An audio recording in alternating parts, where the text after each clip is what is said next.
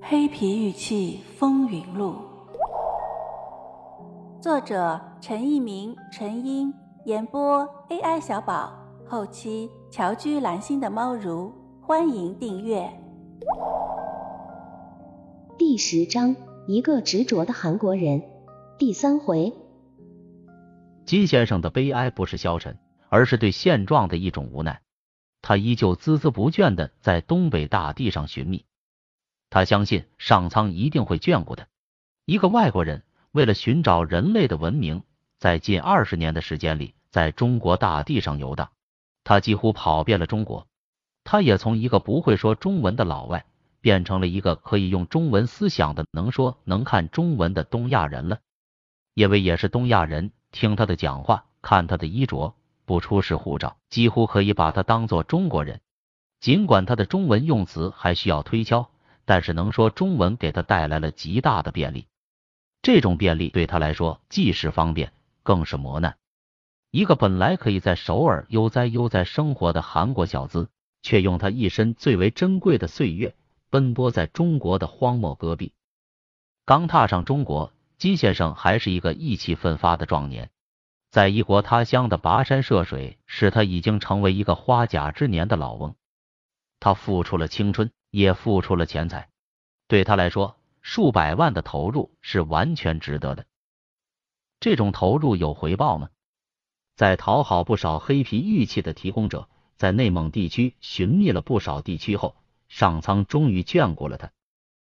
在那本论文集中，金先生写道：“有一天，老天爷给我一个难得的机会，老天爷还派了一个当地蒙古人，他有明澈而纯粹的灵魂。”我随着他一起去，终于发现了数万年前深藏不露的神秘的出谷地上乐园。金先生究竟发现了什么出谷乐园呢？他后来的遭遇又是如何呢？作为最执着的寻找黑皮玉器的金先生，他的执着精神确实感动人。尽管我们后面还要介绍，在国内也有不少的仁人志士，在黑皮玉器的探索和研究上做出了领先于金先生的努力。但是，应该实事求是的承认，在寻找黑皮玉器的埋藏遗址中，外国人走在了我们前面。这个外国人就是韩国的金先生。他在通辽寻寻觅觅，他在赤峰秘密寻寻，他到了更北的乌兰浩特，在东北的白山黑水之间，在内蒙的草原戈壁之中，都留下了脚印。这些脚印有不惑之时的壮士，更有花甲之年的苍然。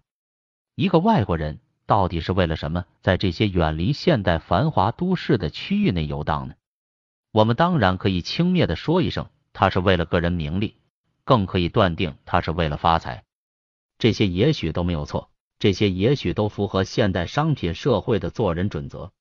在一个利欲熏心、物欲横流的社会中，也许没有什么比追逐名利和财富更为可靠、更为现实和更为光明正大的了。支撑金先生二十年的信念究竟是什么呢？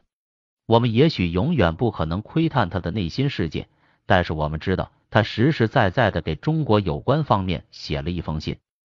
读一读信中的有关内容，我们可以了解，在我们这个人类世界上，一个人的内心可以有各种各样的情感和愿望，就像《红楼梦》一样，谁都可以读出自己想读的内容。下面的内容摘自金先生二零零七年三月的一封信。考虑到诸方面的原因，我们只能有选择性的做些摘录。因为金先生是外国人，他用中文写的信件有点拗口，但是笔者还是原汁原味的保留在这里了。我是韩国人，我以前在韩国经营了一家小画廊，做买卖画的生意，当时常常去日本东京。当时那里有一位我熟悉的老人。一九九零年的有一天，这位奇异的日本老人讲给我听一个记梦般的故事。他是年龄超七十岁的消瘦的日本老人。我好几次跟他聊天了。不知道考古学是什么的我，对考古学感兴趣而燃点好奇心，还开始去中国的准备。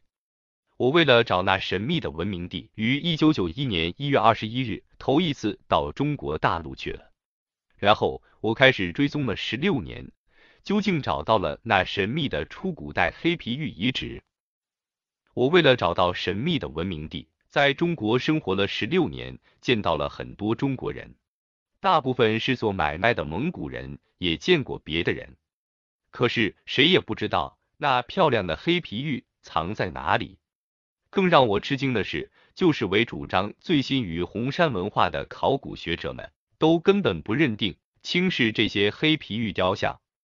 无论如何，我经受过艰难困苦，很难用语言表达。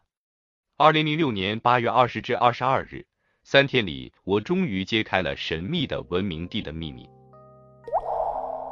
听友你好，本节就到这里了，喜欢请订阅哦，下节更精彩。